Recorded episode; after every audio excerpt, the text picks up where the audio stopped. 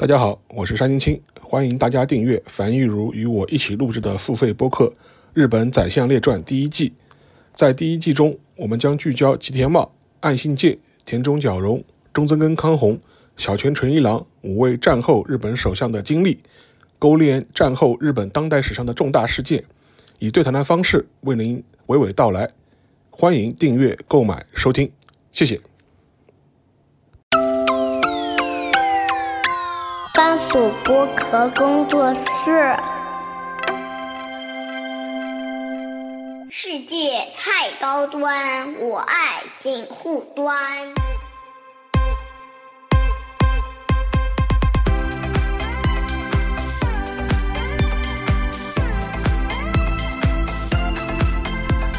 Hello，大家好，我是樊玉茹，大家好，我是陈小新。欢迎收听本周的东亚观察局啊。小新很久没来了啊，然后呃前两天刚刚从那个北京来到上海，然后据说因为北京这两天是也不是这北京这两天，全国都是一股寒流对吧？一股寒流，哎一股寒一股寒流寒流。嗯一股寒流，然后北京好像零下什么十来度啊这种的啊、呃，昨天我因为我昨天来的嘛，啊昨天早上我还在那个外面来的。啊昨天早上体感温度我看了一下，啊体感零下十八度。零下十八度，我、天呐，行，那个呃，所以说今天可能全小新在那个声音上面啊，有点有点感冒的那种感觉啊，是所以说这个要请大家稍微要呃见谅一下啊，没办法，就是实在是他来一次也不容易，我们凑时间来录啊。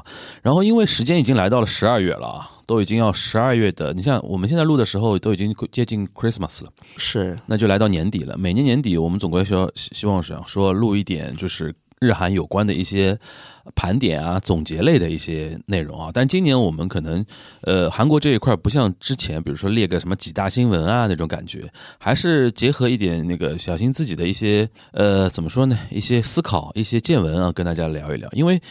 呃，听到我们这一期的时候，其实我不知道大家有多少我们听友知道，就是我跟沙老师十二月七号嘛，对，在那个东京那个单向街的银座店啊，就许志远老师的单向街书店的银座店，我们搞了一场线下的一个活动啊。然后，呃，我们当时有发那个节目的公告啊、预告啊之类的。其实那个局很很凑巧，正好我要去东京，然后沙老师说，哎，正好那段时间他也在东京，那我说贼不走空嘛，对吧？我们就紧急传了一个这么一个局，然后正好。今年，因为我们徐老师的书店在日本开了一个分店，那边就成为俨然成为你知道，就是呃东京整个东京就很多一些，比如说艺术家、作者啊，包括我们像那个呃博客主播啊什么的，都以那边作为一个呃做活动的一个基地啊。现在他现在这个书店的运营非常厉害，就是每个月都有好几场文化类的活动，然后在当地的一些留学生啊，一些刚刚去那边的一些华人吧，在工作也生学习生活也好，大家其实都挺喜欢参加这些这类活动的。然后我们就呃顺势嘛，在那边做了一场活动，活动的呃感觉也不错。然后后面那些音频的内容我们会剪成呃一期节目啊，用。这种形式来回顾一下日本这一年的那种感觉，但全小新这一趴呢，就是说韩国这一块儿呢，呃，我们今天就是以两我们两个人对谈啊，跟大家呈现。然后呢，比较巧的是，我跟沙老师在日本那一周呢，全小新正好人在韩国，其实我们自事先都不知道，对我们都不知道。我都不知道沙老师去日本，我也不知道全小新去韩国，对吧？然后我们就就是说各各自看朋友圈，哦，原来你也在那边，你也在那边，然后这种感觉。然后全小新在那段时间，你跟先我先跟我们解释一下，就是因为你今年去了几次啊？两次。两次，两次两次。呃，上次我们也聊过了，这次的一个目的是什么呢？是有一个什么样的一个行程，还是说就纯粹的去晃一圈？年假没用完，年假 消年假去了，消年假去了。对，OK OK OK，你那那你说说呗，这一次的去韩国的一个大概干了些什么？机票真便宜。大概现在是我你从北京飞吗？北京飞是这样，北京飞哪里啊？仁川。仁川 OK，是这样，因为我三月份飞那一次啊，其实那时候机票还挺贵的。虽然那个时候流动刚恢复，但航班少，而且那个时候好像防疫还是有点影响吧？就是回国还是要要做做核酸的最后一波。对对我赶上了最后一波。三月份啊。因为那一次就是正好的话，因为今年年初本来不是韩国搞那个黄牌嘛，对对对，我们还我聊过。对啊，年初专门我们聊过一次嘛，就韩国搞搞黄牌，它相当于黄牌刚结束，啊，黄牌刚结束，而且那个时候北京直飞首尔一周一趟，一周就一班，嗯我就坐那一班来去的。，OK，我记得那时候单程都将近三千了，两千多块钱。这次我飞啊，嗯，含往返不含税一百七，人民币吗？嗯，不含税一百。为什么那么便宜啊？含税好像是九百多，一千块钱，一百七到九百多，不是含税，我知道，就是税费比较高嘛。税费税费国际航班税费高的，税费要比那个原原价高那么多啊？是哦国际航班税费还是比较高的。，OK 因为而且各家航空公司可以自己定它的税费的一个额度。OK，那那个嘛，我们分开来问嘛。首先，防疫肯定是已经结束了，是的，对啊防疫是但是我们还要填表，入境的时候还要填那个填表现在都填嘛，原来也原来也填吧？就是首先去韩国的时候有个黄表，就健康问题啊那个调查表，这个还在填。这个疫情前应该也填另外一个啊，我身边还是就我没赶上啊，但据我所知，我就是周边有朋友还是赶上核酸了，嗯回国核酸，嗯，就是抽查。回国是有抽查，比如说几个航班里面的一个航班，或者一个航班里面多少人，他是有抽查这一说的。在国内抽，对，机场国内的机场，但是他你不用等结果，那不用，就是不同的机场其实是有的，哎，我没碰到啊，但是只能说它就有比例，幸存者偏差。对，但因为它是比例嘛，它比例很低，啊应该也就，而且是 可能一个航班也只有百分之几个人被拉走。我只能付之冷笑啊哈。然后那个那那个恢复情况呢？因为你那个时候说一周一班嘛，对，北京飞那个首尔一周一班，现在是大概是多少？现在我算了一下，首先直飞的话啊，直飞现在首尔是国航有四班，然后韩亚有三班，大韩有三班，然后南航在那个大兴还有三班，十多班一天，十多班一天十多班，啊？那跟疫情前这比恢复了多少了呢？百分之八九十吧。八九十，那等于韩国这一条线恢复的还算蛮快。但是问题在于呢，它恢复的快，但是它客源没上来。就是那个上座率不够。对啊，其实上，所以反而有一些航班是取消了。那你觉得说上座率来讲的话，是中国飞韩国的上座率更惨呢，还是韩国飞中国的？我觉得两边上都大概不是大概是大概是多少的我？就做一个比喻吧啊，啊我从那个飞的时候，我是飞，我是买的下午五点半啊。北京飞首尔的航班，OK，然后呢北，京飞首尔一般飞几个小时啊？呃，不到两个点儿，啊？OK，因为一千公里不到嘛，九百多公里比上海近，绕一绕就到了。嗯，对比北京到上海近啊。我下来，从那个飞机靠那个廊桥，嗯。一直到我坐上机场大巴，嗯，花了八分钟。就没人排队嘛，对吧？对我用了八分钟从机场靠廊桥一直到坐上机场大巴，我用了八分钟，嗯那你坐在飞机上的时候，前后左右那种感觉，就就目测是大概上座率是多少？百分之三十吧，三十，OK，三四十左右。嗯。而且我后来问那个，因为我这是韩亚的，我去的时候啊。坐的韩亚的航班，我听那个空乘他们说，说这一班取消了好几天，啊。今天才有人，可能才飞、哦能飞，哦，那真的不太一样。我飞日本还是感觉还挺满的，来回都满，来回都满。来回都满的。而飞韩国明显感觉到上座率不是特别行，给我感觉。哦而且现在啊，它不仅有这种直飞航班，比如说山航、山东航空，有转转机，它有转机单程九十块钱，嗯但是它是这样，比如说你在青岛或者烟台嗯。转机，然后就比如说你直接买一张联程机票，比如说北京飞青岛、青岛飞首尔，它直接给你开这种票。，OK，如果是过夜的话，它送你晚酒店，嗯。在机场附近。因为是这样，因为从首尔飞北京的直飞航班最晚的是下午两两点多的，嗯因为我是周六回来的嘛，我想说周六晚上要不要在下午再去买点东西什么的，就买点礼礼物啊，嗯所以就来不及嘛，相当于。然后我就买了下晚上，我就是因为北京直飞下午两点多是最后一班，那么两点多那就相当于一个一天就废了，嗯所以我就买了一班晚上十点多从青首尔飞青岛，然后第二天早上八点多从青岛飞北京的，就这个商航的中转航班，所以我来回走的不一样。我也是为了把周末的最后一天给利用起来嘛，主要是想买点东西没来得及买，嗯，买点东西什么的，正好也是帮别人带来各种嗯奇奇怪怪的东西。对，所以主要是嗯，就那你觉得价格总体还是降了？你觉得原因是什么呢？因为我可我猜想可能是不是呃，因为上海这边飞日本传统就是非常热的，对。传统以来就是非常热的，而且上海有很多所谓的日本的那种驻在员啊，对。然后那个上海跟日本这那边交流的那种频繁，你像最近日本那种有非常小众的那种歌手啊、艺人都在上海那个 live house 开演出啊，这种东西，我我上次很夸张，我们那个工作室对面有一个山东饺子馆，我有一天半夜去吃个宵夜，就几个我不知道日本的那种什么非常小众的那种 rapper 啊，或者是或者说是一种小 idol 啊，在里边自拍然后聊天。我一听他们在聊什么，就是刚演出完嘛。我说呦，我说现在恢复的那么快吗？然后比如说什么声优啊什么的，上海这边几乎每周都会有活动。呃，因为这样，所以导致来往都很热闹。对，然后再加上平时你比如说商务的那种人群非常多，是因为什么？北京跟首尔之间是因为什么呢？就是是因为商贸往来本来上海跟首尔也这样。就上海跟首尔也是商贸往来很很多吗？不是，我说也哦，是，就是还是韩国的一个，就是中韩之间的一个中韩恢恢复的就是这么说吧，嗯中韩之间它的一个航班的一个就是那个恢复速度要快于人员往来的恢复速度，啊恢复的。OK，那你觉得什么原因呢？就是人员为什么现在明显其实往来变少了呢？我之前我也特因为这个是，跟那个跟那个薛定谔的限韩有关吗？首先限韩是不存在的、啊，对薛定谔的限韩嘛。必须要。不是，我就跟你说了，我们现在就说说黑话了，薛定谔的限韩，反正，但是但其实啊，我可以在今天这个节目可以跟大家很自信的说一个事情，啊。其实有韩国艺人来中国的，啊，有。有什么？有韩国艺人来中国的。他来中国干嘛呢？办签售，哦，就是那种不用报批的，然后很搞笑，现在的签收怎么搞呢？呃，我不是不点名啊，咱们在这里不点艺人本人名字。就比如说有的活动他怎么搞呢？比如说他只通知粉丝几点到哪里集合，啊，也不能不也不跟你说今天干嘛，也不跟你说在哪儿，但懂的人都懂。然后呢就拉上大巴，OK 然后拉上大巴走，OK，然后到江苏办。嗯哦，在上海就有过这种案例的，但是呃是 idol 吗？嗯，idol，是顶的吗？嗯，没那么顶吧，没那么顶啊，因为因为想我想，如果是顶的话，会有动静的，对吧？反正只能是刚出道啊，或者说那个出道 出道没多久的那种小。反正今年，今年其实还是有很多韩国的 idol 嗯是那个有一些是来中国尝试去做，比如说签售，但现在形式呢主要就是签售，或者是办一些小因规模的。为这个不用报批，但是即便这样，嗯也不能排除这个会被毁了的可能。因为被被被举报就各种被举报就不行了嘛。我觉得这个举报呢，可以用得上薛定谔的举报。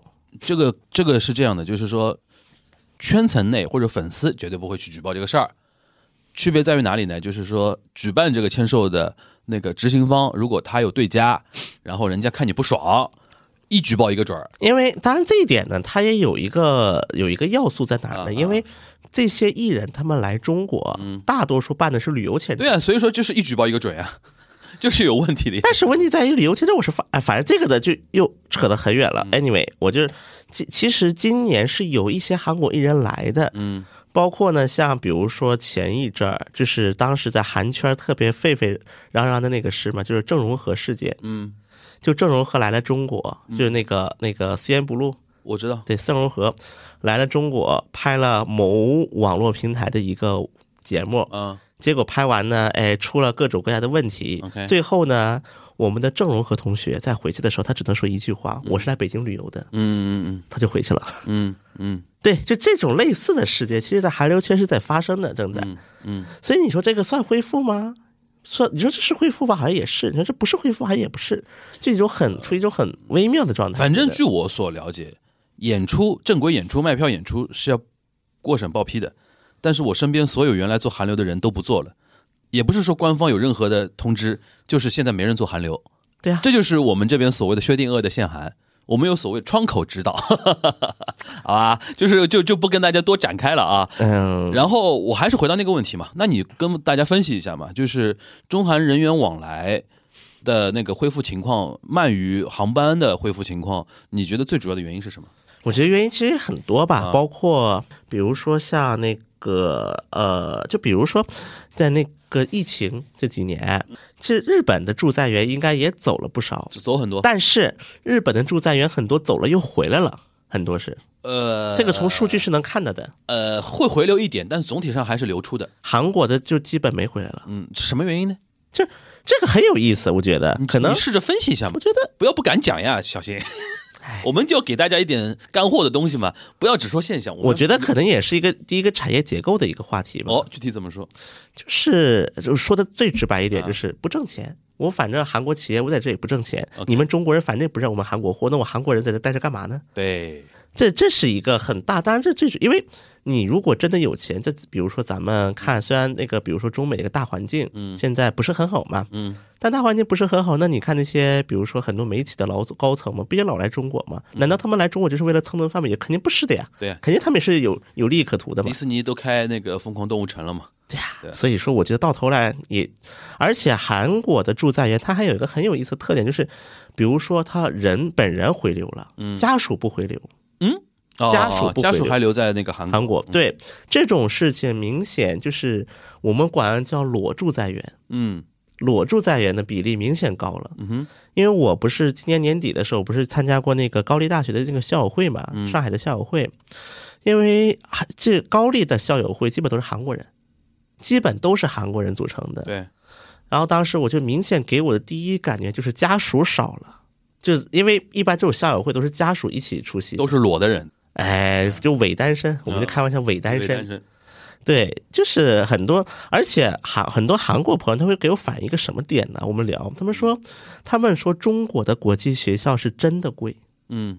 中国的国际学校可能是全球最贵的，而且是算得上，就尤其内地的国际学校，因为可能很多韩国企业的一个经营状态，其实也是有一些就是。也是在权衡嘛，嗯。所以可能很多企业它就会卡，比如说以前可以带两个孩子来中国送学费，现在可能只能带一个，带一个就比较尴尬了。就比如说啊，就会类似这种事情，嗯。那么他们就想，我还不如把他送到那个韩国国内上国际学校算了，对对，就会有这样的一个逻辑流。反正，嗯，这是一个吧，我觉得，一个就是企业它的一个企业的一个商业判断的问题，嗯，还有吗？第二个就是。还是韩国企业它自身在中国的一个运营情况的问题，OK，尤其是很多 to C 的产品，嗯其实，因为今天咱们不是聊盘点嘛，我觉得一会儿倒可以讲讲，就是现在的一个中韩，就是一个一些就是那个产业，它在对方市场的一个情况。我觉得今年呢，对于很多中国品牌来讲，它就很有意思。比比如说，我就可以聊，一个是那个茶饮，咱们之前朋友圈不也我也发过吗？那那个叫什么东西啊？那个茶百道，茶百道啊，今年包括喜茶哈，啊对，今年至少有五六家中国的茶企都到韩国开店了。为什么呢？这是蓝海呀，就能赚钱呢，那原来。原来韩国因为呃日本前几年有流行过一段珍珠奶茶嘛，对，韩国也有过呀它 p i o g a Milk Tea 对吧？对啊，韩国也有过呀，那贡茶嘛，呃，贡茶，但问题为什么茶茶百道他们这一波又变蓝海了呢？给我感觉不是一一类东西吗？不是贡茶，它最早是进去了，嗯然后进去之后呢，待了，就是因为贡茶在有点像准韩国品牌那种感觉了，弄成，嗯因为我们之前聊到过，其实贡茶有一段时间它是属于韩国企业，嗯大股东是韩国人了，有一段时间是这样，现在不是了啊。但是它贡茶，它毕竟流行是在不断运转的，嗯。再加贡茶韩国他们自己也有一些运营上的一些就是转型不及时吧，嗯。所以说这两年就因为在韩国也是，它这个流行也是在不断的转的，风水轮流转，嗯，就没有赶上新一波的流行呗。嗯。再加上呢，中国人也多了，就是中国人就去韩国的本来量级也不少，嗯我就说一个数据吧，中国驻韩国大使馆是全中国驻全世界各国的使馆当中，一个使馆管辖的中国人人口最多的使馆。大概有多少？因为有一个啥问题呢？因为比如说啊，比如说在美国，我们就有东有人住东海，有人住西海岸，那它东海岸、西海岸分属于不同的使领馆，对不对？啊对啊，在韩国，因为百分之七八十的中国人都住在首尔周边，所以就很密集嘛。它本来就很密集概数据你有吗？大概的数据应该也有一个七八十万吧。有七八十万，我、天哪！应该是有的，因为我没有记错的话，好像中国人在韩国有一百万左右。哦，那么这七八十万，就我就想说明这个人口密集嘛，嗯，包括蜜雪冰城，就是针对也这些国人的那个市场，其实都够开几家了，对吧？然后国人再拉着韩国人去，对，因为你看，比如说像糖葫芦，嗯。今年韩国最火的美食糖葫芦，嗯，就突然火了。就我也是，是我们中式的那种糖葫芦对啊。，就是你们想的糖葫芦这种糖葫芦原来韩国人不吃的吗？吃，但是呢，可能就是有点像那种什么感觉，比如说咱们去那个全国各地有那个清一色一模一样那种，就是夜市摊儿，对上可能有人摆出来卖过一阵对，对然后呢，后来就摆腻了，就呃销声匿迹了，，OK。结果呢又火了，今年它重，新火了，今年它火的契机是什么呢？就是 TikTok，哦，有人用这东西来拍点那种呃，就是说病毒视频，最早的，T，而且这个是怎么火的呢？其实我大概去溯源过它的一个火的过程，也很搞，就是那个 ASMR，就是那种，就是我知，道，嗯，就是那个助眠的音频，对，就是在那个呃二三年，就今就今年呗，今年年初的时候，突然有几个呃 ASMR 频道，嗯。开始播糖就是葫芦，吃糖葫芦的那个声音，对吧？啊，对，哎，韩国的那个油管博主里，ASMR 的那个类的主播也很卷的，是的呀，好卷的，他们。就是的就是为了为了拍一个东西狂吃狂炫，是的，嗯是的，而且而且还有一个点在哪里呢？我二零大概是从疫情之后那两年，韩国国内其实是出现过一出现了好几个那个糖葫芦的连锁，嗯就卖糖葫芦的连锁。就我后来我一起溯源过，就相当于这是个什么状态呢？本来一八年、一九年火过一次，啊，然后呢，那个之后也虽然没那么火，但是你在大街你能看到，嗯哼，然后呢，在夜市摊儿肉店能看到。那么能看到了之后呢，有些资本就介入在里面了，就开始搞连锁，在各地开始慢慢的布局。嗯，然后布局布局着呢，因为这疫情不又放开了嘛。嗯，然后有一些 TikToker 或者是一些 YouTuber，他们看到糖葫芦，然后又去买，然后又把这个弄成吃播。嗯，然后呢，因为 TikTok 在韩国也是低龄人群爱用的，对，就是我们要必须要说明一点，TikTok 这个东西嗯，在我国和在国外它的使用人群是不一样的。嗯。它是两个平台，你可以理解为，TikTok 在海外就是说那个学生，对。学生是非常狂热的，对。在我们这边，因为它已经像抖音已经到亿级用户了，其实它算全年龄段了，对，所以说这个 A M S M R 这个火了之后，嗯，一下子一发不可收拾了，了，一下一发不可收拾了就满大街的卖糖葫芦的。嗯。而且啊，其实我也分析过为什么糖葫芦它会那么火，有一个很重要很重要原因，嗯。糖葫芦店成本低呀、对啊，它成本很，因为路边摊儿就可以做嘛，但就算是因为很多是搞连锁了，现在韩国的很多糖葫芦店是连锁店，你是搞很很小的一个面积就可以开了，而且韩国的白糖嗯。是很便宜的，哦哦，OK，韩国白糖的成本很低很低。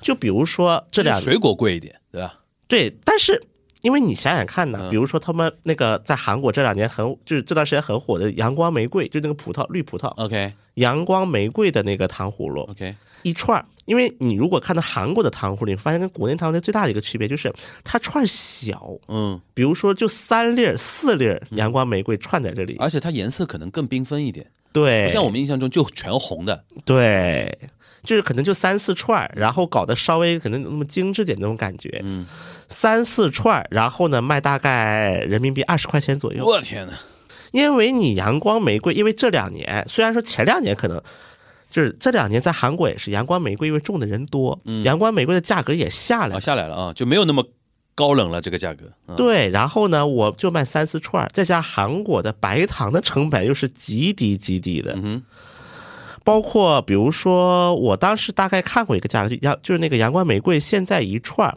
差不多也就个一百多块钱、一串儿，嗯，一串儿的那么大概有三十粒儿，然后你一粒儿卖二十块钱，天哪，然后呢，白糖呢，你的成本基本可以忽略不计，嗯。所以你最大的成本可能就是店租，就是还有就是你作为连锁店，你要上供，你要给公司上供那个品牌费，嗯。那成本这么低的东西，再加它甜，嗯。包括我身边有一些韩国的女性朋友，嗯，她就有那种自欺欺人，就觉得糖葫芦不是水果吗？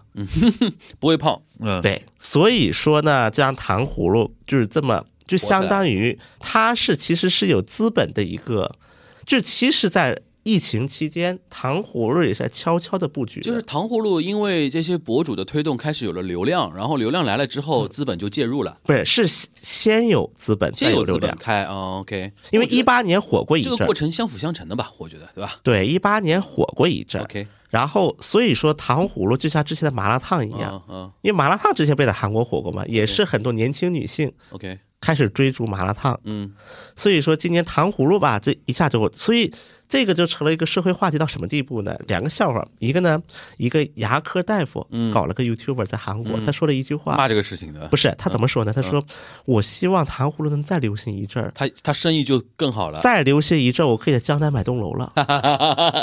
就 就是它的品蛀牙特别厉害了，大家。哎，这是一个。另外一个点呢，就是关于这个糖葫芦，就是韩国每年有一个那个听证会，就国会每年会搞国政监察，嗯就是国会听证会嘛。国会听证会有人叫糖葫芦店老板来了，OK，就是因为我们要知道，在韩国的听证什么内容？就是觉得你你你知道你们这种糖葫芦会影响青少年的身体健康哦，哦哦，就是把你调进来，就是等于是用就是用我播的方式来鞭鞭打一下。就是我演戏给你看，我也不一定真在乎，但我要演给你看。我说来，你看我多在乎老百姓的身体对对对健康。哎，我觉得这是一个侧面很侧面的东西。好，那么你既然看糖葫芦的火，那么我觉得这个茶饮的火其实也是可以理解的，因为嗯，咱们现在国内啊，比如说茶百道啊、对，喜茶，它除了奶茶以外，它有的果茶。果茶，对果茶和糖葫芦，你再切进去好好想想。对所以这个其实它是一脉相承的。对，所以说，像比如说，就最近这一段时间，就是这的果茶在韩国就是火的一塌糊涂，突然，所以而且像茶百道啊，包括喜茶的韩国一号店都开在江南，嗯，生意好吗？还茶百道应该还没开，还在装修，嗯。就这段时间就密集在装修，，OK，而且我看了下地点，茶百道在霞鸥亭。就是江南，也是个江南，而且就那种时装区，嗯。类似于，然后反正喜茶都离得不远，都开这种地方。嗯。那么当时我就是给我一种感觉，就像什么呢？好像他们是想把自己的定位给抬一抬，对把自己的定位给在国出国嘛，出海把自己的定位给抬一抬。对，但它确实这个出海，它是一个很大的一个趋势，就是因为这种东西，按韩国人的话这叫什么呢？小确幸式消费，嗯。就是多花一点钱，然后我就享受我的小日子，，OK，就有点这个小甜蜜嘛，给哎自己生活一点小甜蜜，然后给一点小奖励的那种感觉。是的，是的，我觉得这哎，那我有个很好奇的点哦，我这个人比较脏心烂肺啊，就是我们那么多的茶饮啊品牌啊进军韩国，嗯，会不会引起韩国人的某些狭隘的民族主义的一些反弹呢？因为比如说最早是糖葫芦，嗯最早是麻辣烫，嗯哎，对，最早是麻辣烫。嗯因为麻辣烫呢，它在这韩国的一个热门带起来，也是因为很多咱们的同胞嗯。在韩国开起了麻辣烫店，本来是中餐中餐聚集，那中国是华人区开，后来感觉华人区不够开了，因为店太多了呀，嗯，就开始往外开。对，然后好巧不巧呢，因为它这个东西呢又比较上镜，嗯，上镜就拍出来好看，哎，拍出来好看，哎就很多年轻的一些朋友，他就会把它发 Insta，、嗯啊因为那个时候 TikTok 还没火，嗯，就发因为麻辣烫火的时候，TikTok 还没没火呢。就拍那种红红红辣辣的那种感觉，放到 Instagram 哎，上面。骨汤嘛，对，对就骨汤嘛。骨。汤 OK，然后呢，就有些资本就开始介入进来，嗯。搞一些连锁。嗯，然后呢，全韩国人民就吃上了麻辣烫，对包括羊肉串，它怎么火的？靠青岛啤酒带出来的。，OK，所以说，就类似的这种啊，当然，据我所知，也有一些韩国是人是酸的，就觉得说，哎呀，这就是中国东西你也敢吃，嗯嗯，就那种感觉，就你就中国人这种，就是，就你你也避免不了。我的意思就是是说，这种呃，在韩国的中国人他自己作为个体户开，我觉得 OK，嗯没有没什么问题。哪怕他在当地开成连锁的，我觉得也 OK。但是像茶百道啊，像喜茶啊这种是非常知名的中国本土品牌了。对，它的进军韩国啊，因为我们一般喜欢用进军韩国、登陆韩国，对吧？像这种行为，它往往是企业行为嘛，对吧？但这个而且它里面嗯背后是有战略考量的，它对要开拓开拓韩国市场。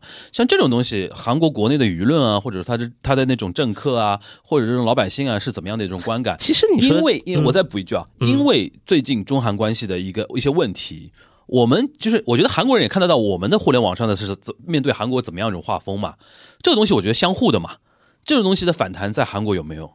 我觉得如果要聊这个话题，可能相比于茶饮啊，可能另一个话题更适合，嗯。就另一波电商。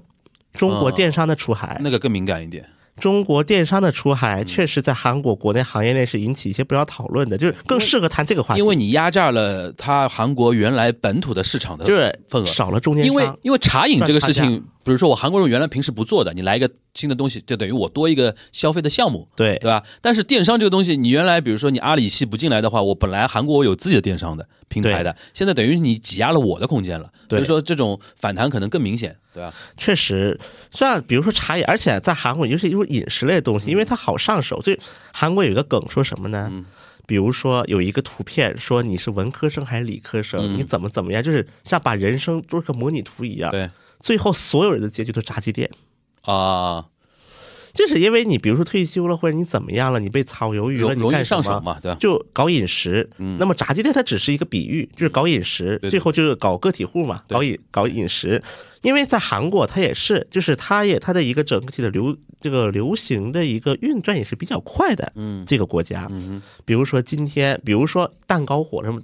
之前在韩国，我记得有几年在韩国那个东西特别火，就是那个中国台湾那个淡水大蛋糕，嗯。就那个鸡蛋的那个蛋糕方的，对，就是突然一大堆人去开那个，突然晴空霹雳出现了一大堆的连锁，嗯。然后又因为一档节目直接全倒闭了，嗯，那就这种事情很多那。档节目怎么了呢？那档节目就就有点黑这个蛋糕，哦说这个蛋糕什么不不，反正各种卫生啊，不是？哎，就又又一档节目就能把这些店全部倒我我。理解了，就是吃的东西在韩国像流潮流一样来得快去得也快，所以说它的那种基层的那种反反弹，而且再加上它门槛很低嘛，大家不会那么敏感。对，就比如包括吃的东西，就是比如说我看贡茶火了，嗯，那么我也搞奶茶呀，对啊，对啊我也搞个奶茶嘛，对吧？对贡茶火了，很容易 copy 嘛。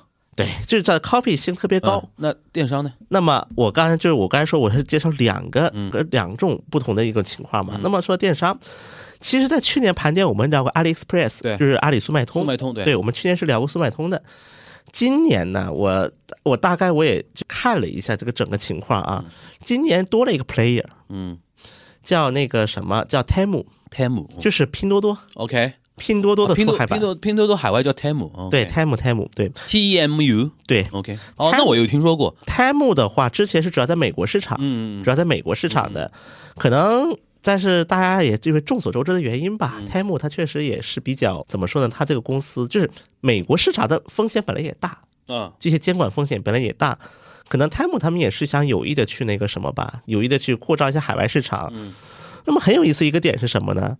日韩这两个国家，嗯在全球的那个电商的那个消费规模是能排排进前几名的，嗯，日韩都能排进去的。对，前几名。当然，如果你要去细致分析的话，日本跟韩国很多点还是不一样。比如说，日本对于合规的要求会更高一些，嗯而韩国可能这块门槛会稍微相对低一些啊，就有一些细节的差异。但是在日本和在韩国，尤其是今年的韩国市场，嗯像比如说像比如说 AliExpress 就速卖通嘛，像阿里系的话，他们不是这两年不是一直在搞就是分拆嘛，就比如说把各个业务线就分出去。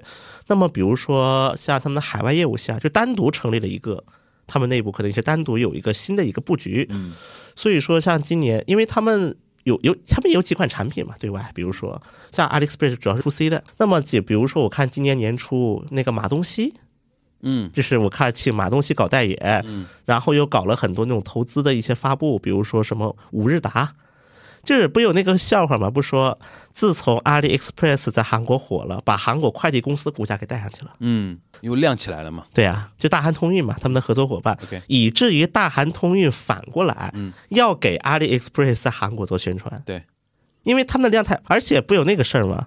说就是因为阿里 Express 太火，导致让韩国的海关加班了，嗯，因为量太大了。因为因为海外电商嘛，对，量太大跨境，跨境电对，跨境电商。其实这个问题呢，我包括今年啊，我也开始在韩国的各个平台能看到 Temu，嗯。就是他们在韩国的市场会定向的发一些，比如说 discount coupon，嗯，当然他们可能在扣券这种优对惠券，但是他们在外界可能露面，它不如 AliExpress 这么多，嗯。但是它就是靠比如说那种优惠券这种方式来吸引下载嘛，嗯。就是走量嘛，相当于。我个人给我一种感觉吧，韩国是因为是这样，为什么之所以就是那个电商在境外电商能够在韩国火，很大一个原因就是，其实很多韩国本土的电商他卖的还是这些东西。就是很多韩国的批发商在中国的什么幺六八八呀，或者什么什么义乌小商品市场啊，哎，倒一堆东西过来，在本土品电商卖，然后在中国平台更便宜呗。对，嗯。就是少了中间商，对，少了中间商赚差价，嗯。再加上韩国国内呢，一方面就是一个通胀，韩国本土的一个通胀压力其实也蛮大的，一直以来，通胀压力 OK，对韩国本土一个通胀压力也大，而且呢，我发现一个很有意思的问题，比如说会消费中国电商的这批韩国消费者啊，一般有两种情况，一种呢，他们是买会买一些就是比较大众老用得上，但是呢。又不是非常非常的那种，就是对质量要求非常高的产品，比如说咖啡机，嗯比如说像自行车，比比如说是像那个呼啦圈，就这种很多就是健身类的，小玩意儿就是嗯他们能用得上，很符合韩国人民内卷的形象。OK 但是呢，又没有对质量要求那么高的东西，因为我跟很韩国朋友他们说，少一个零，少两个零。我，能差那么多家？能少两个零。还有一种啊情况是使用环境是这样的，比如说我是个爱汽车爱好者，嗯，比如说今天哪个零部件坏了，因为韩国市场它本身规模就不大，所以说呢很多零部件要不没有，要不不全，全了呢可能价格也高，因为量少嘛，你进的。那么中国市场的量大，而且中国肯定有很多造那种，比如说可能不是官方配件，就是搞那种平替平替配件的厂商也很多。嗯再比如说我们的东南沿海地区，我们去买这些零件去，就发现哎又少两个零。嗯，而且这个它还有一个一个话题是什么呢？这就涉及到一个，包括我有一次和韩国的一些那个一些 YouTube YouTuber，一些就是因为最早中国的电商被韩国消费者熟知，就是靠很多的 YouTuber。他们去分享一些，比如说他们买的东西，他们会特地提啊，我是在阿里上买的。比如说这两年很火平板电脑，嗯，我不需要苹果那么高的性能，三星做的很拉垮。如果在线下我没选择了，那么我比如说我可能就是需要看个剧、追个剧够了，那我就比如说这些人他们会去挖掘一些产品，一看哦，中国的平板感觉价格也可以，挺不错的，然后他们会有意的去提。就我后来问过这些 YouTuber，他们告诉我这不是广告。这就是他们想提，因为他们也看不惯那些韩国本土的中间商中间压价这个环节。他们就跟这种就跟国内 B 站 UP 主做评测是一样的呀，他不对一定每一单都是商单呀。有的是说他想维持自己在这个圈子里边的一个地位，我要做一点公正的，然后真的是有效的一些推荐嘛。这个过程就是，尤其是在 IT，在 IT 圈子，对，就是评测圈这就是这样，很中国的平台就这么起来的，因为他们也看不惯这些中间商来赚差价，OK，所以因为韩国国内它就涉及到一个韩国国内一个流通构造嘛，比较窄，这个圈子也比较窄，就批发商，所以说这但这样的情况确实也会让韩国本土的一些电商平台，嗯包括韩国的一些行业也会有不少的反弹，嗯，现在这种反弹到什么程度呢？就是官方有有注重视到吗？就是说要打假嘛，要到中国平台打假去啊。哦，他也只只是聚焦在质量本身。就是因为韩国的一个政策韩国人对于中国资本戒戒备吗？戒备归戒备，但是你怎么办呢？它真的便宜啊！你就算在韩国本土电商买完了，你还是便宜没问题。我就想聊一些大家能吵起来的点，就他们是怎么一个画风戒戒备的？就是会，比如说啊，比如说假货，这是一个最爱用的 Laboratory，嗯但是你你要知道一个问题，如果说你去炒作这个话题，很多老百姓是不乐意的，嗯，他们是不乐意你来炒这个东西，就是你们中间商赚的还少吗？差价？这个 OK 了。是这个价格这一块，我觉得全世界老百姓都都认的。我就比较好奇，说韩国舆论和韩国媒体也看那么多年中国舆那个互联网的画风。同样的一些炒作的一些点，在韩国适适用不适用？比如说我在日本就能看到这些，比如说啊，当然那个呃传统媒体相对少一点啊，可能很多集中在那些网络上的一些节目啊，或者一些言论上面对吧？就他们会非常戒备所谓的 China money，对比如说去买一些，比如说哦买日本的一些土地一些东西，对对对，这个韩国人会啊，对吧？然后比如说对于那个中国的那个资本介入日本的一些地方的一些东西。就所谓的中央和地方的那个区别嘛，就比如说很多人就会说啊，以后嘛京都都是中国人开的民宿啦，然后什么哎，韩国人济州岛都是中国人开的民宿就类似于。像这种现现在比如说针对电商有没有那种比如说诉诸民主主义的一种话，有啊，有人想炒这个话题，就是说韩国人只买韩国货，对吧？是这这种话就觉得中国的东西就是把我们制造业要搞完蛋了。啊，这有人是要。往这个方向去但，这个东西韩国人吃这一套吗？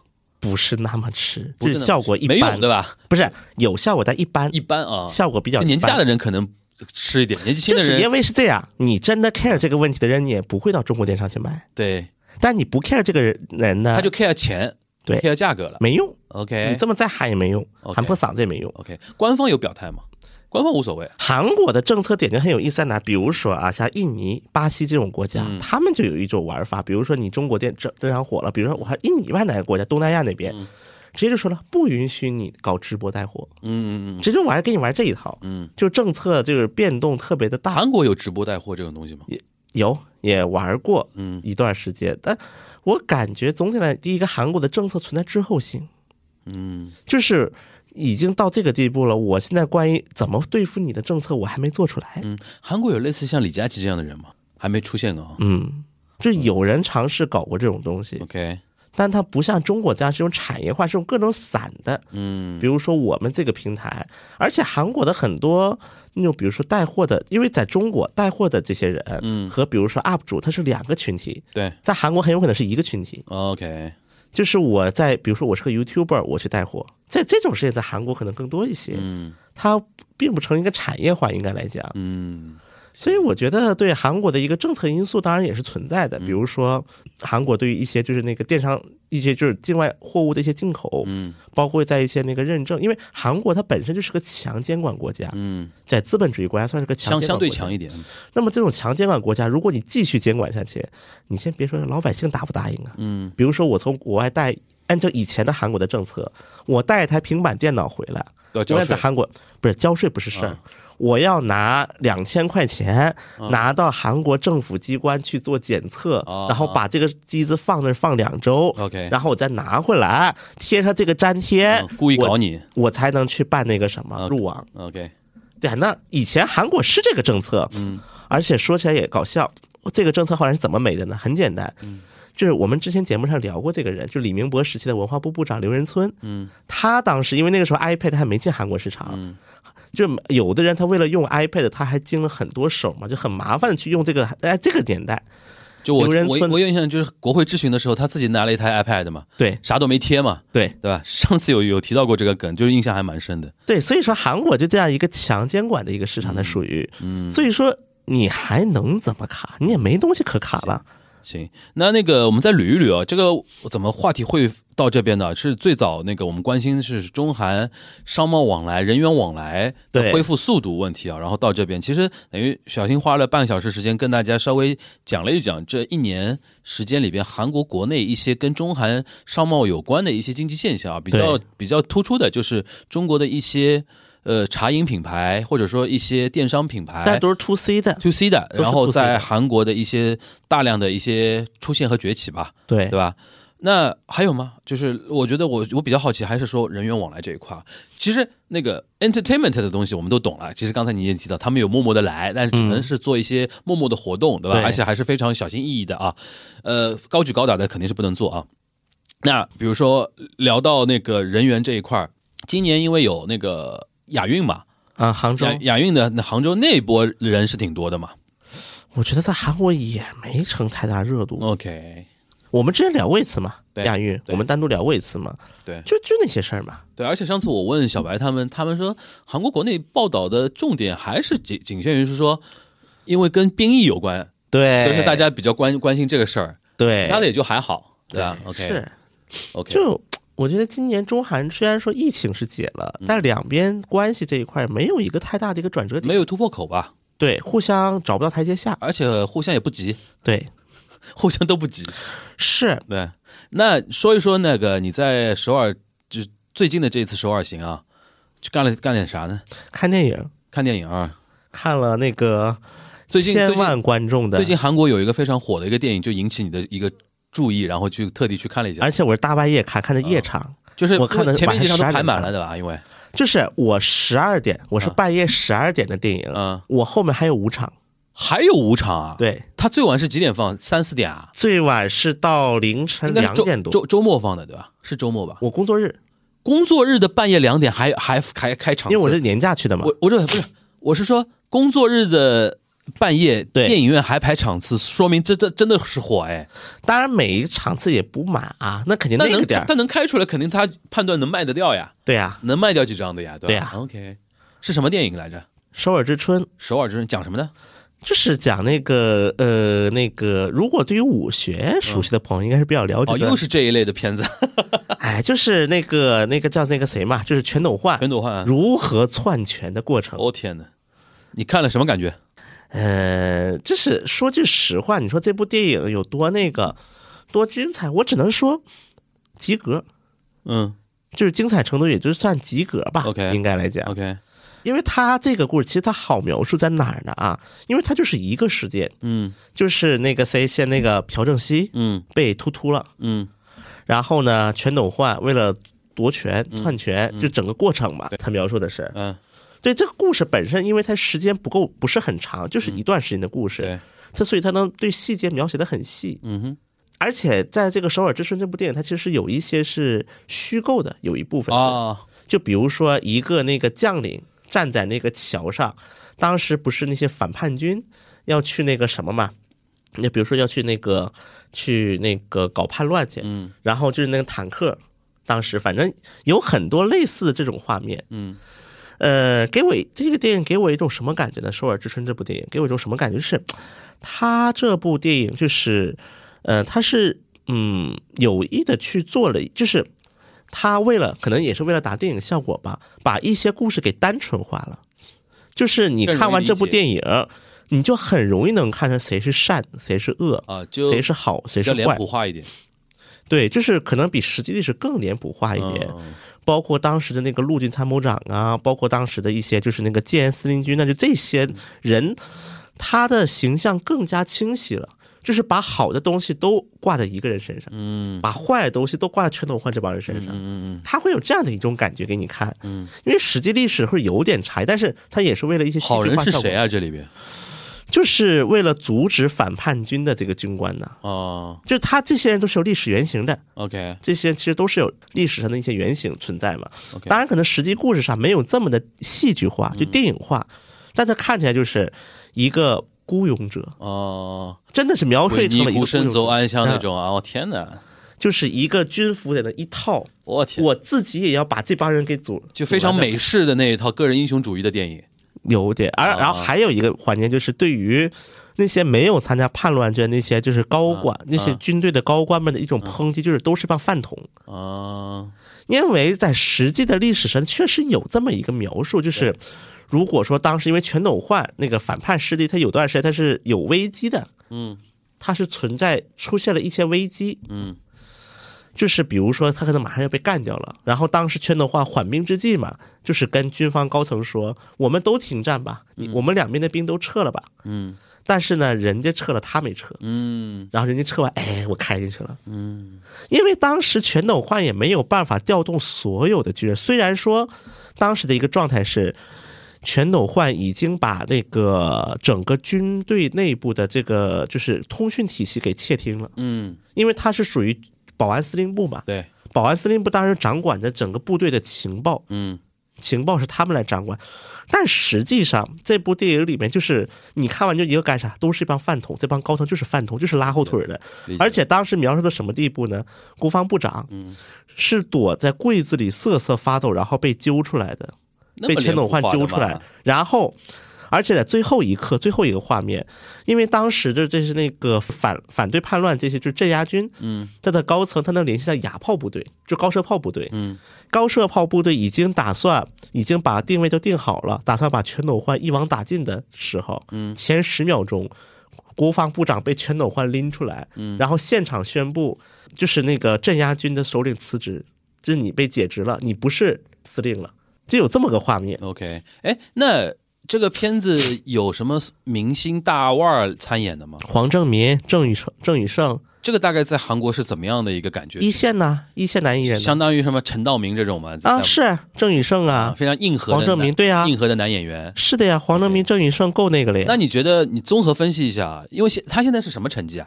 他到目前为止在韩国的放映，因为在韩国千万人次看的话，就算啊，九百五十十六万，九百五十六万人次，对吧？，对，它的票房大概是多少？现在呃，全球六千六百万美元，六千六百万美元是多少韩元啊？在后面加仨零，加仨个零，就是六十五亿，差不多啊，我看一下啊，仨零是六百五十亿，六百五十亿，六百五十亿。OK，因为这部电影呢是只要四百六十万人次以上，就算是回本了，哦，那它等于现在翻倍了，翻倍还多了，翻倍多了而。且现在上映了多久啊？十一月二十号，哇，那其实也才一个月，那等于是他后面这个片子大赚了是的呀，啊。那你分析一下这个片子为什么？因为从你刚才在说的话，其实一个蛮标签化的一个电影，对吧？然后可能是爽剧，对吧？对，有点爽剧不，不爽，因为最后失败了呀，结局全斗那个，焕赢了呀。但是是一个悲情的个人英雄主义的一个电影，是对吧？那你觉得说为什么这个这个电影反而在今年的冬天的韩国为什么如此受欢迎呢？很多首先很多年轻人去看了，嗯就很多跟这个幺二幺二事件关联不大的一批年轻人，嗯，他去了剧场去看这部电影。为什么呢首先，他的演员选的我觉得还是挺讲究的，？OK，他的演员的一个选择，嗯这是一个。另外一个，主要是全斗焕这个人在韩国舆论的一个主流评价基本是定性了，嗯这这就是一个坏蛋，嗯他篡夺政权。，OK。你作为一个军人，但年轻人为什么会对这段历史突然开产生了兴趣呢？首先是第一步是大家觉得这部电影它的那个比较紧凑画面就，首一首播的口碑出来之后，年轻人就去看了的。对，嗯，然后再加上年轻人他是有一个主流认知，就是陈斗焕是个坏蛋。就去看一个坏蛋如何作恶的一个电影，对吧？对，哎，就比如说，如果这个你做的是朴正熙的整个上权过程，可能就不是这个票房了，嗯嗯嗯嗯，因为全斗焕在韩国社会它是有一个普遍的认知的，就他是没有一个模糊地带的，就是坏蛋就是坏蛋了。对对吧？然后然后他所以说他就有点像那种超英电影里面那个极度反派。对然后我们这边有一个美国队长，对吧？虽然结局是不是一个 happy ending，但是至少中间这个过程，大家是有一种情绪的一种释放和共鸣，是这个意思吧？对，就是大家对于全斗焕绝大多数人反是那个坏我蛋，理解了，那个坏蛋就是看看你有多坏，哎？再加上我们的武学的一个始发点，就第五共和国。嗯第五共和国其实，在韩国它本身的一个作品，嗯，它的一个热度也是比较高的。韩国国内对第五共和国，韩国有武所谓武学的，啊，那是咱们咱们这边的。但是韩国当时第五共和国 MBC 在播放的时候，确实收视率成绩也不差的。OK，对对，这因为什么叫第五共和国呢？韩国的这个共所谓的第几共和国这个评判是第几版的宪法，嗯就是宪法，比如说这是第五版的宪法，叫第五共和国。所以说现在的韩国，自从全斗焕卸任之后，一直到现在都叫第六共和国，因为是第六版的宪法嘛。那么全斗焕在是第五共和国，就五第五版宪法嘛。嗯，所以说有这么一个称呼，理解了。那你觉得这个电影的一个热映啊，现在肯定算热映了啊，它现在能排到第几啊？目前因为它还在上映中，呃，前十肯定没问题了吧？今年我觉得能在前几了。我这历史历史呢？哦，历史这个我还真是查查。啊、行，那你觉得我们先问别的问题啊，就是说你觉得这个片子的热映会给韩国年轻人带来什么样的一个影响吗？会给焕是个坏蛋，会给尹锡悦带来什么影响吗？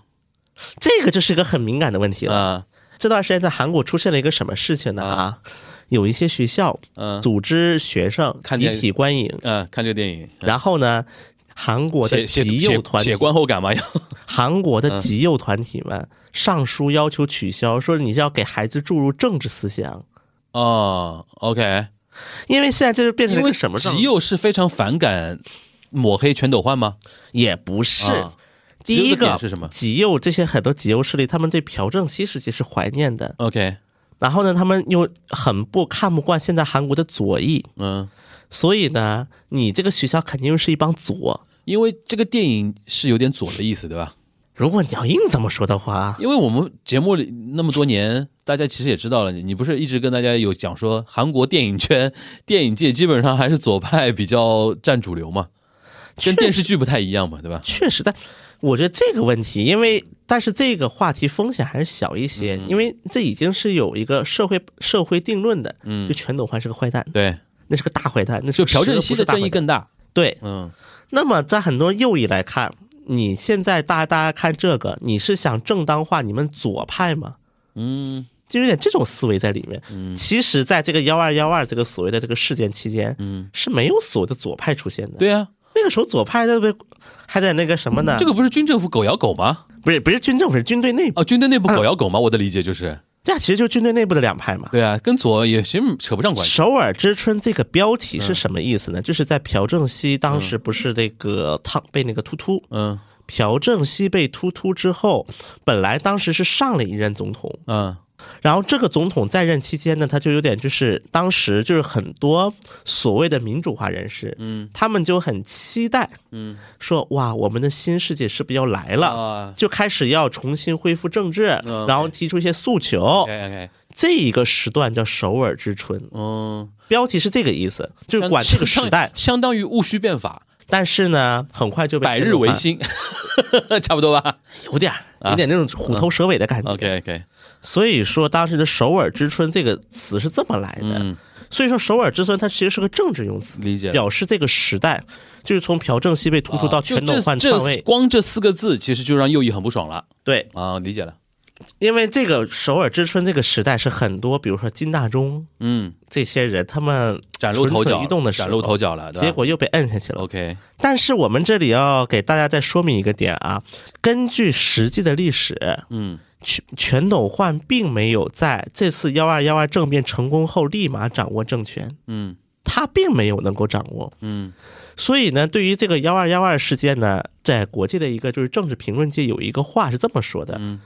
幺二幺二应该是世界上持续最久的政变，因为他是幺二幺二，他现在只是掌握了军权，他还没有掌握国家的一个主权。嗯。后来又经历了好几次，最后让总统逼宫下台，才算是全斗焕彻底掌握了政权。嗯这个过程将近一年，又花费了将近一年的时间，就好几个月。，OK，所以说，这就像一个背景介绍。就是说这个电影虽然很热，但是它本身是有一些争议点的。从左右的角度来讲的话，就是或者说一些右翼，他希望把这部电影做成一个争议点，就像像就像大家看待那个金智英的时候，但发行商肯定很开心啊，争议就争议争议越大，票房啊不越好呀不不不不，这次的发行商明显的不太想上争议。是吧？啊因为发行商认为这是一个定论的东西，嗯这是一个全国，就就比如说我们看全斗焕去世的那个时候，嗯，可是没有办国葬啊，我知道，就相当于社会已经达出这样的一个一致的时候，嗯你再去来搞这一套，你就相当于把我这个本来没什么政治含义的东西，愣是给他搞出了一套政治出来。但是你阻止不了右翼的人会这么想嘛？对，那倒确实，再加上明年又是一个韩国的那个大选年了，总选，他们叫总选，呃总选年年，OK。所以说可能这种争议会越来越多。而且，嗯。首尔之春》这部电影呢，它就相当于是一种，但是它虽然自称啊，这是说说这是来自于一个改编的，从那个实际情况改编的，比如说他们对于就是那个主角，就是那个正派的主角，嗯正派的主角叫张太完，张太完将军，哼。然后呢，在剧里叫李泰臣，嗯哼，但是对于反派的这批人，比如说全斗焕，嗯，他剧里叫全斗光，嗯。光头的光。，OK，然后呢？这这有什？么这有什么讲究吗？然后卢泰愚嗯。改名叫卢泰健。嗯。就反反反派的人，他是名字是差不多，就是你一看这个名字就知道，哦，就是他。哦哦哦，就就一个字不一样。对，，OK，如果我完全一样的，说不定人会告你，对，人家说不定一啊家属会告你哦说你损坏我们名誉，嗯那我就改一个字。嗯嗯反但是呢，懂的人都知道，比如说全斗焕那个秃头，而且他名字叫光嘛，全斗光，嗯哼，OK，所以说他可能是图了这种效果吧，就是很多这种信号在里面。行这等于是这个冬天一个大家比较意外的一个韩国突然走红的一个电影。是确实是突然走红了。OK，那你这次去，因为据说你有三个方向跟大家来总结一下啊。其实是品牌这个已经讲过了嘛，就是经济嘛，经济讲。过了，然后电影这个也也跟大家聊了一下，嗯，还有什么？我觉得再就是我们聊聊传统艺能吧，韩国政治。你说你说其实咱们之前节目应该你就都聊到过关于世博会的话题，啊？对关于釜山世博会的话题。对对对，当然，这个咱就不多分享，咱就不多展开，因为我觉得啊，现在可能我们就是到了二三年年底到二四年年初这么一个时间段，韩国的政治这两天的波动还是蛮大的，嗯哼，就出现了很多变数，就变数特别多。比如说，我们概括一句话，比如说像执政，现在是执政联盟内部，嗯。就是那个国民力量党内部，嗯。就这么说吧，就是尹锡悦的看家，就是尹和官开始逐渐隐退，然后呢，就是因为大家知道尹锡悦这个人，我们之前是聊过几次的哈，嗯他这个人一个很大的特点就是尹锡悦他自己不是一个政客出身，所以他在政界相当于是没有自己的人的。嗯我们之前聊到过这个点啊，所以说在这个情况下，他们就需要，其实现在的韩国执政党就相当于是尹锡悦和很多老政客的联盟。就很多那种，就是以前他可能是亲李的、亲朴的，就换了个阵营开始亲尹。嗯那么最近呢，比如说像国民力量党内部就出现了一些变动。最早呢，就是嗯，有一个请了一个外国裔的大学教授，嗯突突然来担任国民力量党的一个革新委员长。嗯，因为我们应该之前聊到过一个话题，就是国民力量党在首尔江西区区长的补选输了这个事儿。嗯，我们只聊到过这里。那么这个之后，当时国民力量党就喊出我们要革新，嗯，说不能这么样去搞选举，那就完了。那怎么办呢？那他们就就是找了一个。他们就就是祖上，因为在韩国搞那个急救车的研发，所以他们家相当于是韩国政府特批入籍韩国的，就这这就相当于是这种身份的一个人。他的儿子，然后呢是个大学教授，然后呢来当国民力量党的一个革新委员长，就是党首在。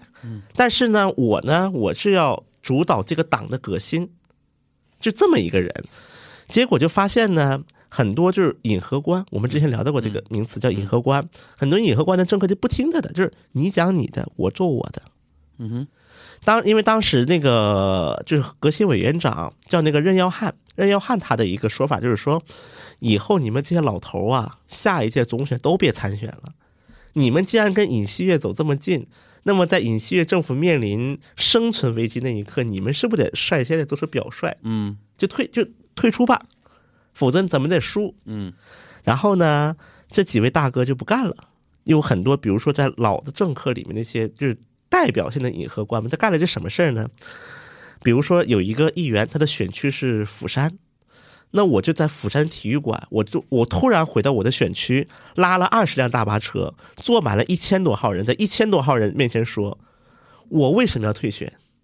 我一直就是这个这个地方的人。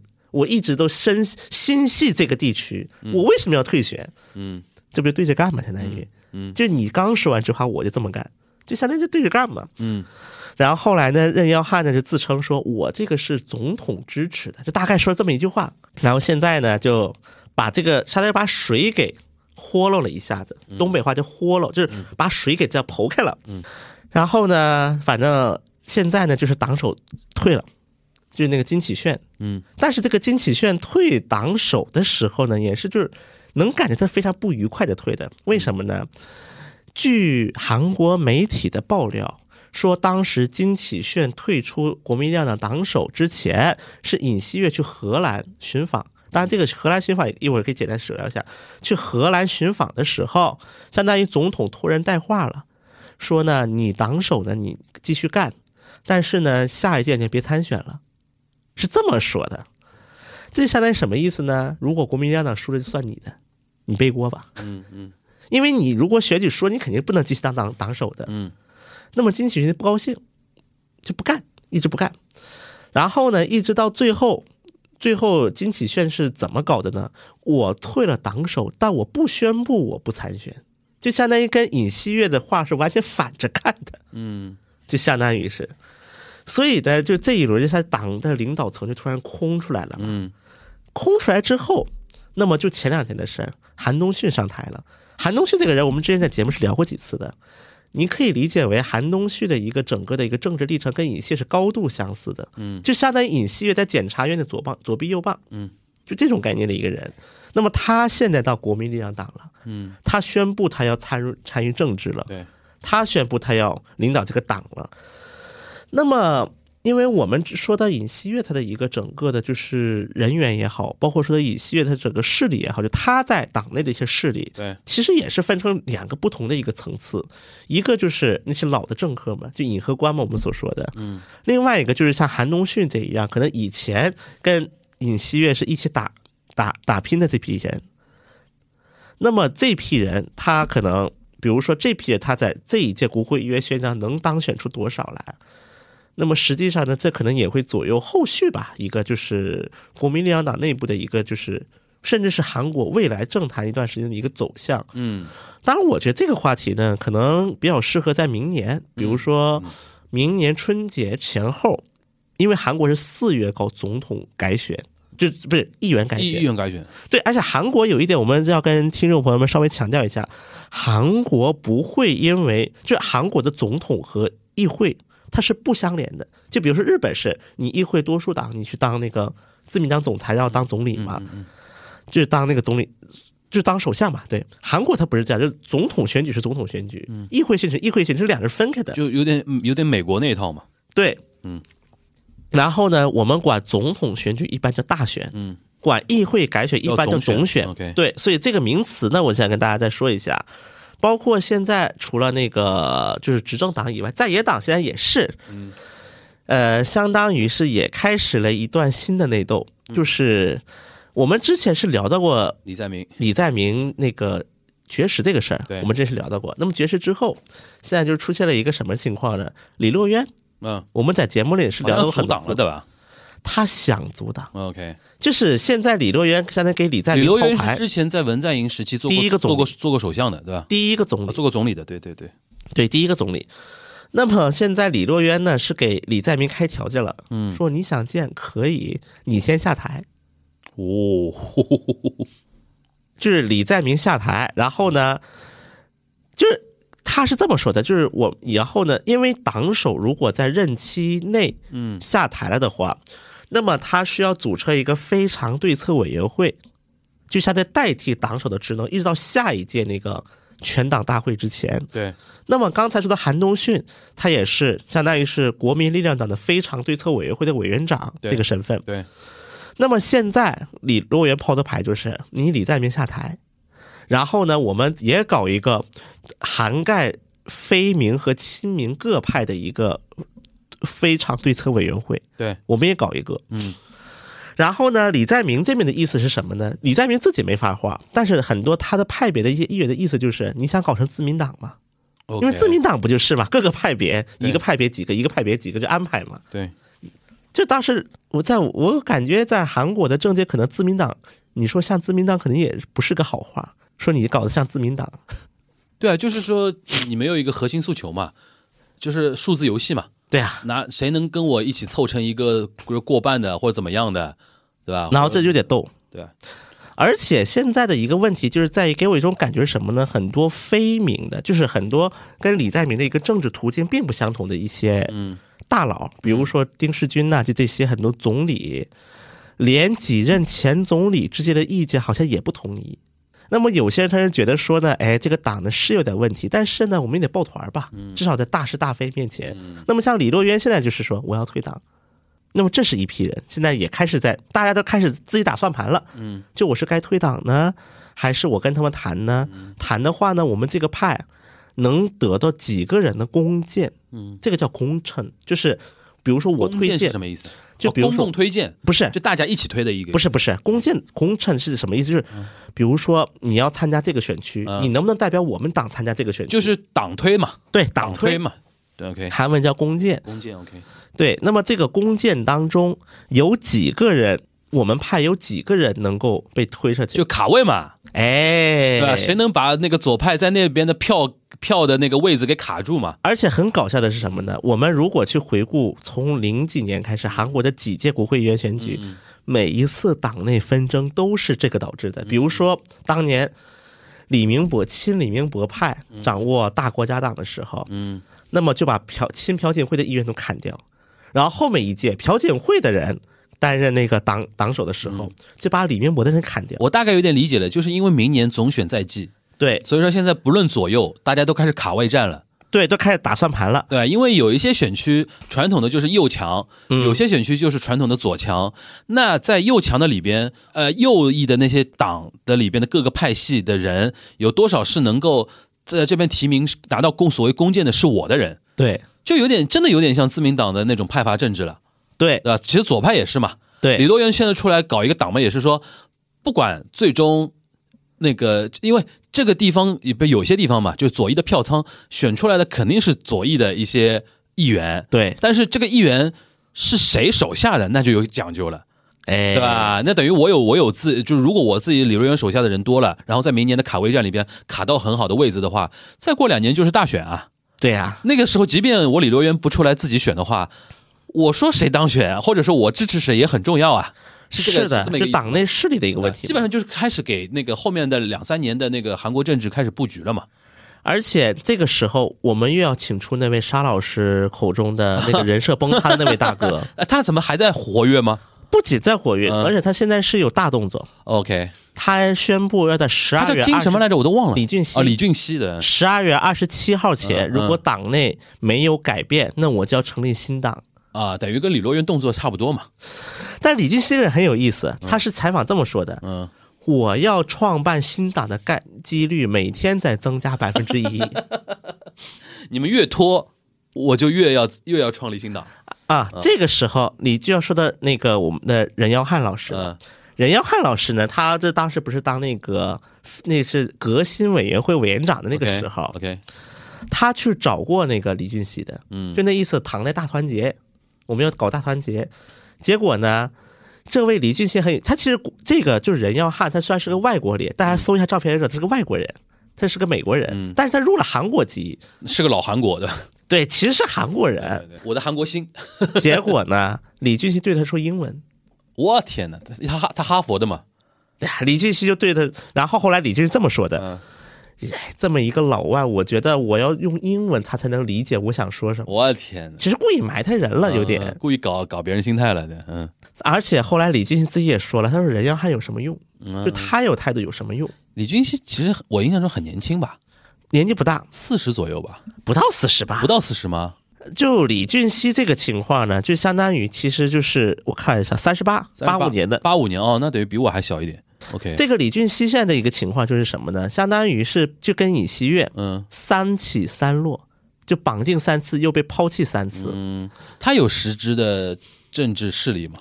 他手下有人吗？李俊熙自称有，啊，但是有没有呢？这个暂时我们不知道。嗯，那阻挡呀，拉出来溜溜啊。就是因为现在呢，在李俊熙啊下面，确实在国民力量党内有四个人，啊 OK，叫超纳用引，他有一个词，就是把这四个人的名字首位给打出来。有个简写，嗯。对，但是这四个人很搞笑一个什么问题呢？上一次就金启炫当选党首那一次那个大会上，四个人参选那个最高委员，谁都没当上，，OK。四个人都被刷了。OK，所以说他在党内的势力有多少，这成疑问。而且李俊熙一直标榜的是自己是代表二十到三十岁男性的支持者，嗯就年轻男性，嗯就是就的一个支持者的一个势力。比如说，很多年轻男性就觉得，嗯韩国过于优待女性，嗯这就有点像什么呢？为什么很多华人支持 Trump？为什么很多华人觉得 Trump 更好？嗯，这这其实是一个逻辑啊，大概是。对对对，那么我看到李俊熙，我就觉得他是韩东勋。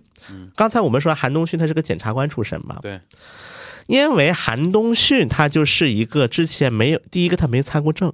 而且一直在检察系统，而且韩东勋年纪也不大，就是韩东勋相当于跟就是学生运动，因为现在民主党的主流不是叫那个三八六五八六嘛对，就这批八十年代搞学生运动这批人对，他就不是一代人了，已经是，已经完全不，因为他七三年的，嗯韩东旭是七三年的嘛很，年轻啊。所以说韩东旭他是喊了一个口号，嗯说第一个我们党要年轻化，我们要跟你们这种运动圈的人划清界限，嗯，你们是上一个世代的了，对我才是代表下一个时代的。对对对。那么给我，十应该算在韩国政坛算很年轻，很年轻了啊。所以说给我一种感觉，其实韩东勋就出韩东勋的这一个招啊。他其实一定程度上起到了牵制李俊熙的作用，嗯，因为李俊熙他一直标榜自己是代表年轻人，对对。对。那么如果说我如果右派来了一个年轻人的呃一个一个象征，左派也要来一个，是这个意思吗？不是不只是左派党内啊，党内党内我说错了就了，李俊熙，就是那么李俊熙就是说我怕到时候你把青年票都吸过去了，对对吧？然后我要来一个那个牵制你的，对 OK 所以说我觉得其实韩东旭这一次这个入政坛这个是让我就感觉有点这个啊，嗯，反正我味道在里面。听下来的意思呢，就是明年过完年之后，韩国基本上要进入这个政治季节了，对开始搞事情了，对对吧？那那种乱七八糟事情就开始来了。对，各种幺蛾子。嗯，行，感觉明年还是蛮期待的。就我觉得民传统异能，我们的传统异能明年就应该行，可以展开了。行行行行，终于来了，终于来了，好吧？，对嗯，对，反正对我觉得就明年吧，嗯可能我其实之前我是有过一个预料的。嗯我们在李希月刚当选的时候，嗯，就是当时我记得是直播吧那一次，有人问那个。就是那个在西马平台四次嗯四次平台直播那一次，当然有人不是问那个尹上台之后的中韩关系会怎么样嘛？当时我说了一句话，我说尹呢，他就是会，他肯就是他的一个整体的一个外交官，嗯，他还是就是就他的一个外交，他不是一个很具有系统性的一个外交官。我们当时聊到过啊这个点，但是我说。但是尹会在某一个阶段会尝试逢场作戏一把，嗯就装一装。嗯那么我觉得这个装的时候到了。嗯如果大家听的想知道装的是什么，大家可以去听那期节目。嗯那期节目我是说过的，我说他会开始得装一装了，就在战，虽然战略上它不变，嗯战术上他要换换打法。那么我觉得现在这个时候就到了，嗯，因为马上要选举了，到临界点了嘛，对吧？对，又到了这种很多政治。政内政啊，外交到了一个考核点的时候，他需要逢场作戏一把了可以期待一下。嗯最后，我觉得小新你花一点时间吧，因为我们到年末了啊，嗯，跟支持你的听友稍微小小的那个总结一下，然后回展望一下明年你自己的安排，或者说你那个明年想干嘛，或者说怎么样，就可以分享一点嘛。哦，对啊，这二零二四，这二零二四你要快三十了，